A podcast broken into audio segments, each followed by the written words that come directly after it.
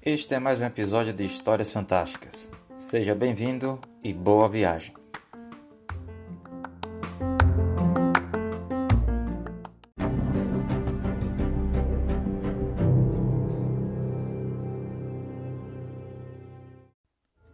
Quenta Silmarillion A história da Silmarils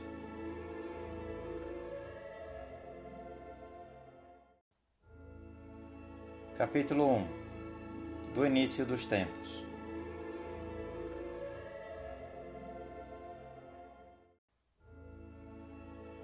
Conta-se entre os sábios que a primeira guerra começou antes que Arda estivesse totalmente formada e antes mesmo que qualquer criatura crescesse ou caminhasse sobre a terra. E por muito tempo Melkor prevaleceu. Entretanto, no meio da guerra, ao ouvir no distante firmamento que havia batalha no pequeno reino, um espírito de enorme força e resistência veio em auxílio dos Vala, e Arda se encheu com o som do seu riso. Assim veio Tulkas, o forte, cuja ira circula como um vento poderoso, afastando a nuvem e a escuridão à sua frente. E Melkor fugiu de sua fúria e de suas risadas, abandonando Arda, e a paz reinou por uma longa era. E Tucas permaneceu, tornando-se um dos Valar, do reino de Arda. Mas Melkor remoía pensamentos nas trevas distantes e dirigia o seu ódio a Tucas para todo sempre.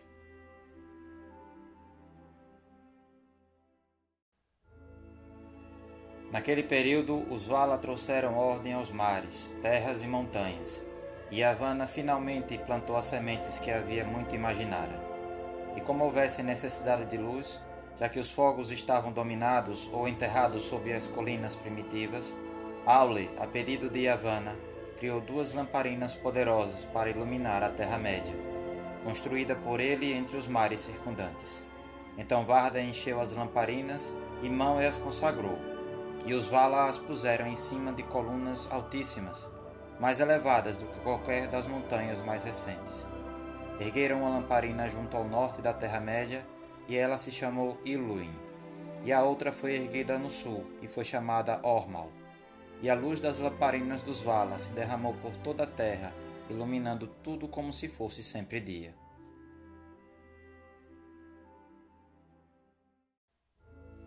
Então, as sementes que Yavanna havia plantado logo começaram a brotar e a se desenvolver, e surgiu infinidade de seres em crescimento, grandes e pequenos, musgos, capins e enormes samambaias, e árvores cujas copas eram coroadas de nuvens, como montanhas vivas, mas cujos pés ficavam envoltos numa penumbra verde. E surgiram feras, que habitavam as pradarias, os rios e os lagos, ou caminhavam nas sombras dos bosques. Ainda não surgira nenhuma flor, nem cantar a pássaro algum, pois esses seres esperavam em sua vez no ventre de Yavanna. Mas havia abundância do que ela imaginara, e nenhum lugar era mais rico do que as partes mais centrais da terra, onde as luzes das duas lamparinas se encontravam e se fundiam. E ali, na ilha de Almaren, no grande lago, foi a primeira morada dos Vala, quando tudo era novo, e o verde recém-criado ainda era uma maravilha aos olhos dos criadores e eles se contentaram por muito tempo.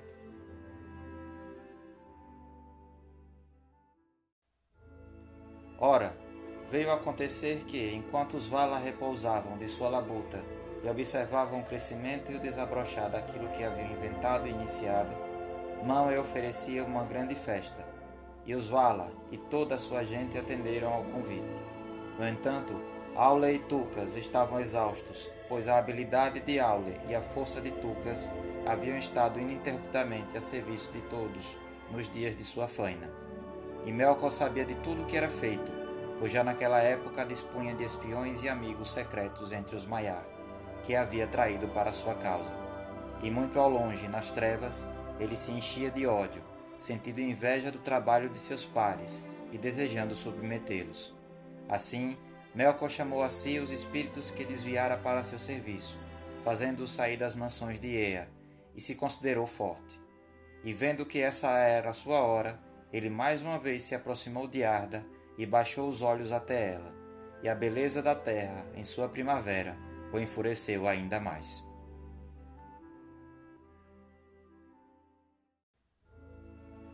Assim os Valas se reuniram em Almaren, sem temer mal algum. E por causa da luz de Ilúin, não perceberam a sombra ao norte que vinha sendo lançada de longe por Melkor, pois ele se tornara escuro como a noite do vazio. E dizem as canções que naquela festa, na primavera de Arda, Tucas desposou Nessa, a irmã de Orome, e ela dançou diante dos Valas sobre a relva verdejante de Almaren.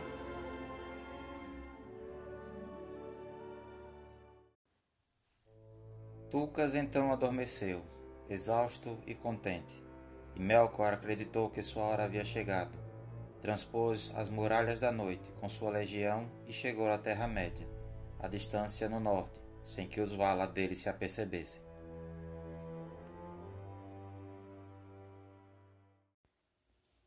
Melkor iniciou então as escavações e a construção de uma enorme fortaleza nas profundezas da terra, debaixo das montanhas escuras, onde os raios de Iluin eram frios e pálidos.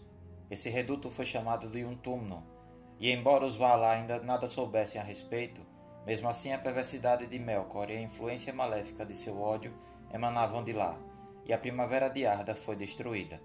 Os seres verdes adoeceram e apodreceram, os rios foram obstruídos por alga e lodo. Criaram-se pântanos repelentes e venenosos, criatórios de moscas. As florestas tornaram-se sombrias e perigosas, antros do medo. E as feras se transformaram em monstros de chifre e marfim e tingiram a terra de sangue. Os Vala tiveram então certeza de que Melkor estava agindo novamente e saíram à procura de seu esconderijo. Melkor, porém, confiante na resistência de um túmulo e no poder de seus servos, apresentou-se de repente para a luta e deu o primeiro golpe, antes que os Vala estivessem preparados. Atacou as luzes de Iluin e Ormalo, arrasou suas colunas e quebrou suas lamparinas. Quando as enormes colunas desmoronaram, terras fenderam-se e mares elevaram-se em turbulência. E quando as lamparinas foram derrubadas, labaredas destruidoras se derramaram pela terra. E a forma de Arda, além da simetria de suas águas, de suas terras, foi desfigurada naquele momento, de modo tal que os primeiros projetos dos Vala nunca mais foram restaurados.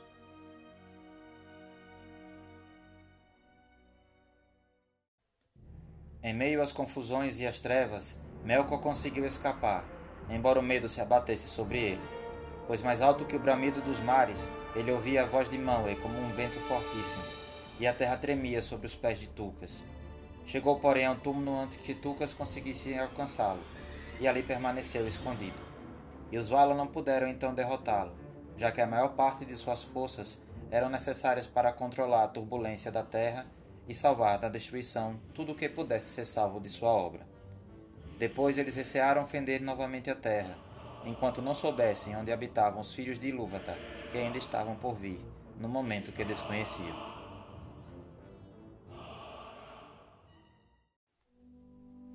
Assim terminou a primavera de Arda. A morada dos Vala em Almarin foi totalmente destruída, e eles não tinham nenhum local de pouso na face da terra. Por esse motivo, partiram da Terra-média e foram para a terra de Amã, a mais ocidental de todas, junto aos limites do mundo, pois seu litoral oeste dá para o Mar de Fora, que é chamado pelos elfos de Ecaia, e circunda o reino de Arda. A extensão desse mar ninguém conhece, a não ser os Vala, e para além dele, ficam as muralhas da noite. Já a costa leste de Amã era o limite mais distante de Belegaer, o grande mar do oeste.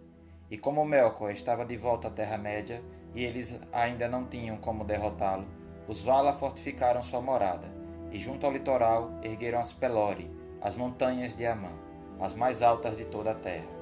E acima de todas as montanhas das Pelori elevava-se aquela em cujo pico Manwë instalou seu trono Taniquetil é como os elfos chamam essa montanha sagrada. Ioiolose, brancura eterna.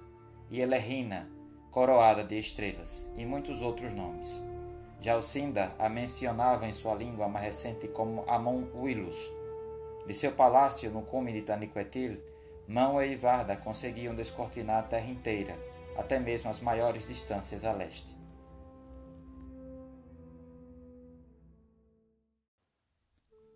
Por trás das muralhas das Pelori, os Vala estabeleceram seu domínio na região chamada Valinor. E ali ficavam suas casas, seus jardins e suas torres. Nesse território seguro, os Vala acumularam enorme quantidade de luz e tudo de mais belo que fora salvo da destruição. E muitas outras coisas ainda mais formosas eles voltaram a criar. E Valinor tornou-se ainda mais bonita do que a Terra-média na primavera de Arda. E Valinor foi abençoada, pois os imortais ali moravam. E ali nada desbotava nem murchava. Não havia mácula alguma, em flor ou folha naquela terra, nem nenhuma decomposição ou enfermidade em coisa alguma que fosse viva, pois as próprias pedras e águas eram abençoadas.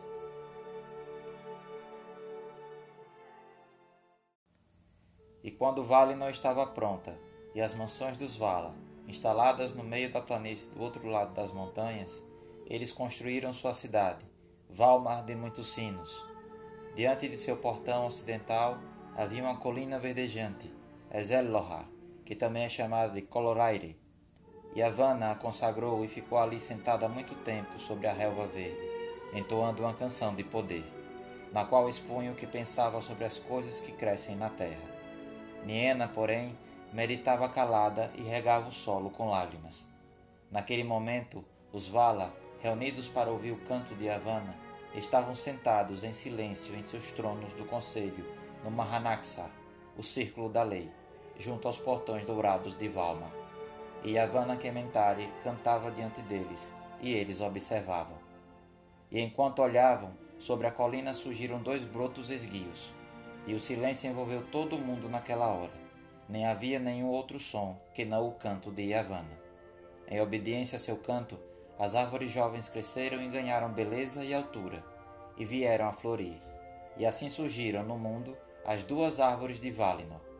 De tudo que Yavanna criou, são as mais célebres, e em torno de seu destino são tecidas todas as histórias dos dias antigos.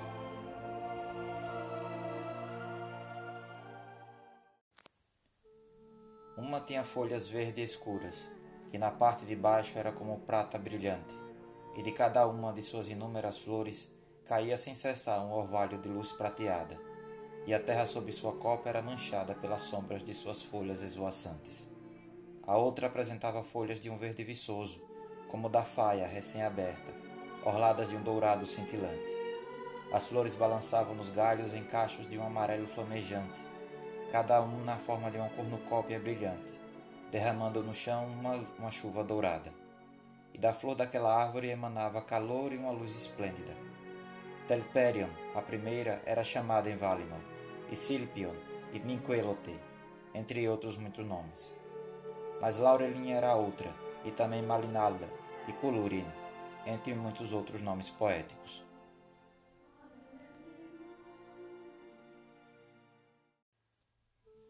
Em sete horas, a glória de cada árvore atingia a plenitude e voltava novamente ao nada.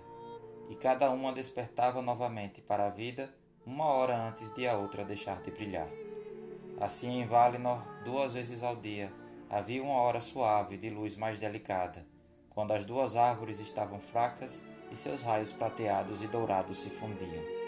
Telperion era a mais velha das árvores e chegou primeiro à sua plena estatura e florescimento e aquela primeira hora em que brilhou com o bruxulear pálido de uma alvorada de prata, os Vala não incluíram na história das horas, mas denominaram a hora inaugural, e a partir dela passaram a contar o tempo de seu reinado em Valinor.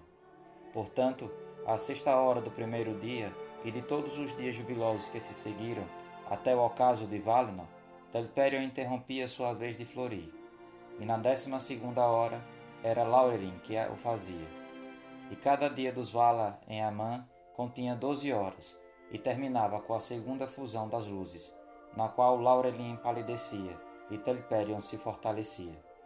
Contudo, a luz que derramavam das árvores persistia muito, antes de ser levada para as alturas pelos ares ou de afundar terra dentro. E as gotas de orvalho de Telperion e a chuva que caía de Laurelin, Varda armazenava enormes tonéis, como lagos brilhantes, que eram para toda a terra dos Vala, como poços de água e luz. Assim começaram os dias de bem-aventurança de Valinor, e assim começou a contagem do tempo.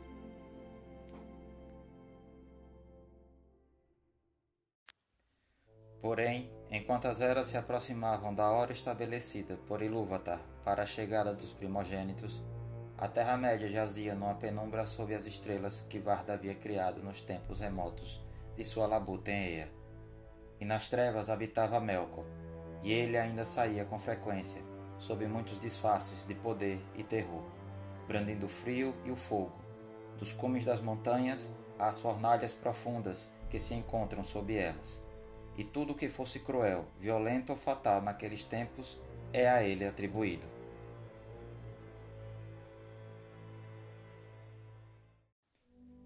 Da beleza e bem-aventurança de Valinor, os Valar raramente atravessam as montanhas para chegar à Terra-média, mas dedicavam à terra por trás das Pelori carinho e amor. E no meio do reino abençoado estava a morada de Aule, e lá ele muito trabalhou, pois na criação de todas as coisas naquela terra ele teve o papel principal e lá realizou muitas obras, bonitas e bem feitas, tanto abertamente quanto em segredo. Dele vêm as tradições e os conhecimentos da terra e de tudo que ela contém. Tanto as tradições dos que nada fazem, mas buscam o entendimento do que seja, quanto as tradições de todos os artífices, o tecelão, aquele que dá forma à madeira, aquele que trabalha os metais, aquele que cultiva e também lavra, embora estes últimos e todos os que lidam com o que cresce e dá frutos devam recorrer também à esposa de Aule, Yavanna Kementari. É Aule que é chamado de amigo dos Noldor, pois com ele aprenderam muito nos tempos que viriam. E os Noldor são os mais habilidosos dos elfos. E a seu próprio modo, de acordo com os dons que Ilúvatar lhes concedeu, eles muito acrescentaram aos seus ensinamentos, apreciando línguas e textos, figuras bordadas, desenho e entalho. Foram também os Noldor os primeiros a preparar e a criar pedras preciosas, e as mais belas de todas as gemas foram as Silmarils, que estão perdidas.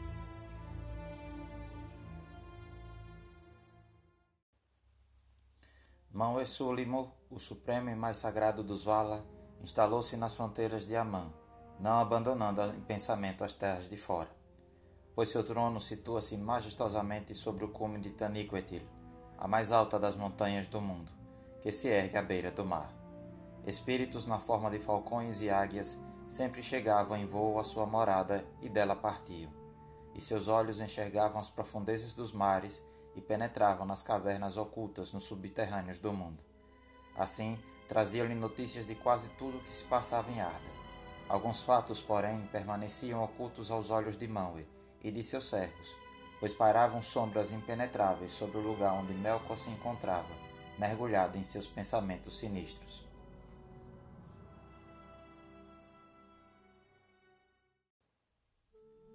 Manwë não dá atenção à própria honra, nem sente apego pelo poder, mas governa todos para a paz. Dentre os elfos, os Vanya ele mais amava, e dele os Vanya receberam a música e a poesia pois a poesia é o prazer de Manwë, e o entoar de palavras é sua música. Seus trajes são azuis, e azul é o brilho dos seus olhos, e seu cetro é de safiras, que os Noldor fabricaram para ele. E ele foi designado vice-regente de Lúvatar, rei do mundo dos Vala, dos elfos e dos homens, principal baluarte contra o mal de Melkor. Com Manwë vivia Varda, a belíssima, ela, que no idioma Sindarin é chamada de Elbereth, rainha dos Vala, criadora das estrelas. E com os dois morava uma multidão de espíritos abençoados.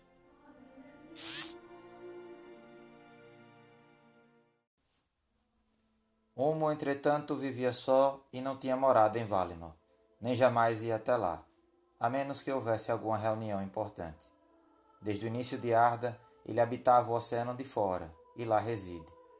De lá governa o fluxo de todas as águas, as marés, os cursos de todos os rios e o reabastecimento das nascentes, o gotejar de todos os pingos de orvalho e de chuva em todas as terras sob o céu. Nas profundezas, ele pensa em música majestosa e terrível, e o eco dessa música percorre todas as veias do mundo, na dor e na alegria. Pois se é alegre a fonte que brota a luz do sol, suas nascentes estão nos poços de insondável tristeza, nos alicerces da terra. Os Teleri muito aprenderam com Humo, e por isso a música deles tem tanto tristeza quanto encantamento. Veio com ele para Arda Salma, que fabricou as trompas de humo, para que ninguém que as tenha ouvido jamais se esqueça delas. E Osei Uinin também, a quem ele concedeu o controle das ondas e dos movimentos dos mares interiores, além de muitos outros espíritos. E assim, foi pelo poder de Humo que, mesmo sob as trevas de Melkor, a vida continuava a correr em muitos veios secretos, e a terra não morreu. E Humo estava sempre aberto a todos os que estavam perdidos nas trevas ou perambulavam afastados da luz dos Vala. E também nunca abandonou a Terra-média, nem deixou de refletir sobre tudo o que aconteceu desde então, em termos de destruição ou de mudança, e não deixará de fazê-lo até o final dos tempos.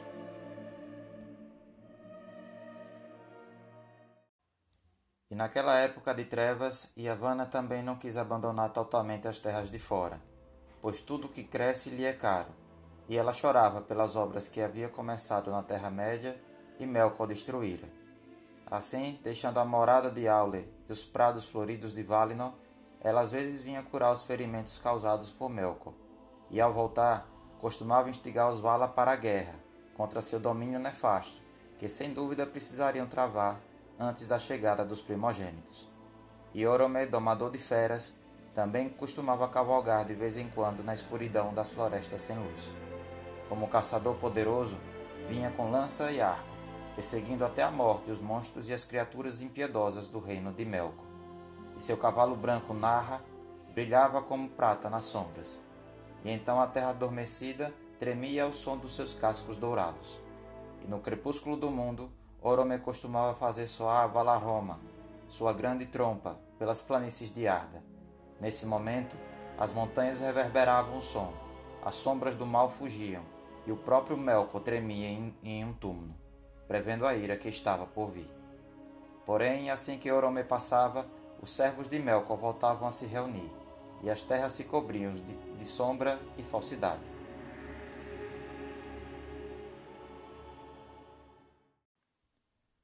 Agora já se disse tudo o que estava relacionado à natureza da terra e seus governantes, no início dos tempos, e antes que o mundo se tornasse tal como os filhos de Lúvatar o conheceram pois elfos e homens são os filhos de Ilúvatar. E como os Ainur não entendessem plenamente o tema através do qual os filhos entraram na música, nenhum Ainur ousou acrescentar nada de seu próprio alvitre. Motivo pelo qual os Vala estão para essas famílias mais como antepassados e chefes do que como senhores. E se algum dia, no seu trato com elfos e homens, os Ainur tentaram forçá-los quando eles não queriam ser orientados, raramente o resultado foi bom por melhor que fossem as intenções. As relações dos Ainur, na realidade, se deram principalmente com os Elfos, pois Ilúvatar os fez mais parecidos com os Ainur, embora inferiores em poder e em estatura, enquanto aos homens conferiu dons estranhos.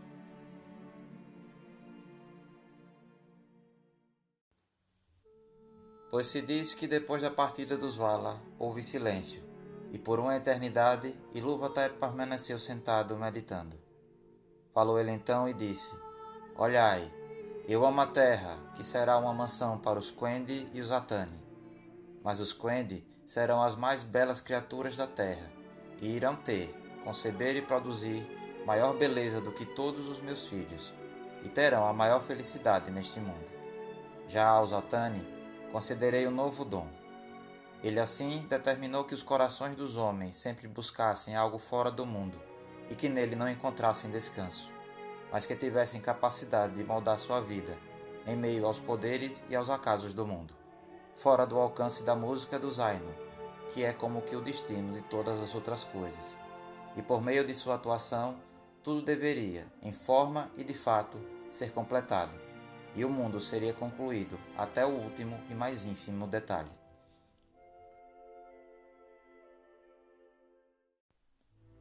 Ilúvatar sabia, porém, que os homens, colocados em meio ao torvelinho dos poderes do mundo, se afastariam com frequência do caminho e não usariam seus dons em harmonia. E disse: Esses também, no seu tempo, descobrirão que tudo o que fazem resulta no final em glória para a minha obra. Contudo, os elfos acreditam que os homens costumam ser motivo de tristeza para Manwë, que conhece a maior parte da mente de Ilúvatar.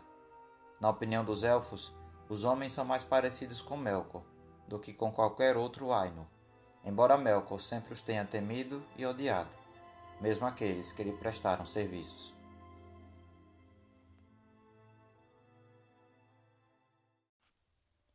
Inclui-se nesse dom de liberdade que os filhos dos homens permaneçam vivos por um curto intervalo no mundo, não sendo presos a ele, e partam logo, para onde os elfos não sabem. Ao passo que os elfos ficam até o final dos tempos, e seu amor pela terra e por todo o mundo é mais exclusivo e intenso por esse motivo, e com o passar dos anos, cada vez mais cheio de tristezas, pois os elfos não morrem enquanto o mundo não morrer, a menos que sejam assassinados ou que definem de dor. E a essas duas mortes aparentes eles estão sujeitos. Nem a idade reduz sua força, a menos que estejam fartos de dez mil séculos. E ao morrer, eles são reunidos na morada de Mandos, em Valinor, de onde podem depois retornar. Já os filhos dos homens morrem de verdade e deixam o mundo, motivo pelo qual são chamados hóspedes ou forasteiros. A morte é seu destino, o dom de Ilúvatar, que com o tempo até os poderes hão de invejar. Melkor, porém, lançou sua sombra sobre esse dom, confundindo-o com as trevas, e fez surgir o mal do bem e o medo da esperança. Outrora, no entanto, os Vala declararam aos elfos em Valinor que os homens juntarão suas vozes ao coro na segunda música do Zaino. Embora Ilúvatar não tenha revelado suas intenções com relação aos elfos depois do fim do mundo, e Melkor ainda não as tenha descoberto.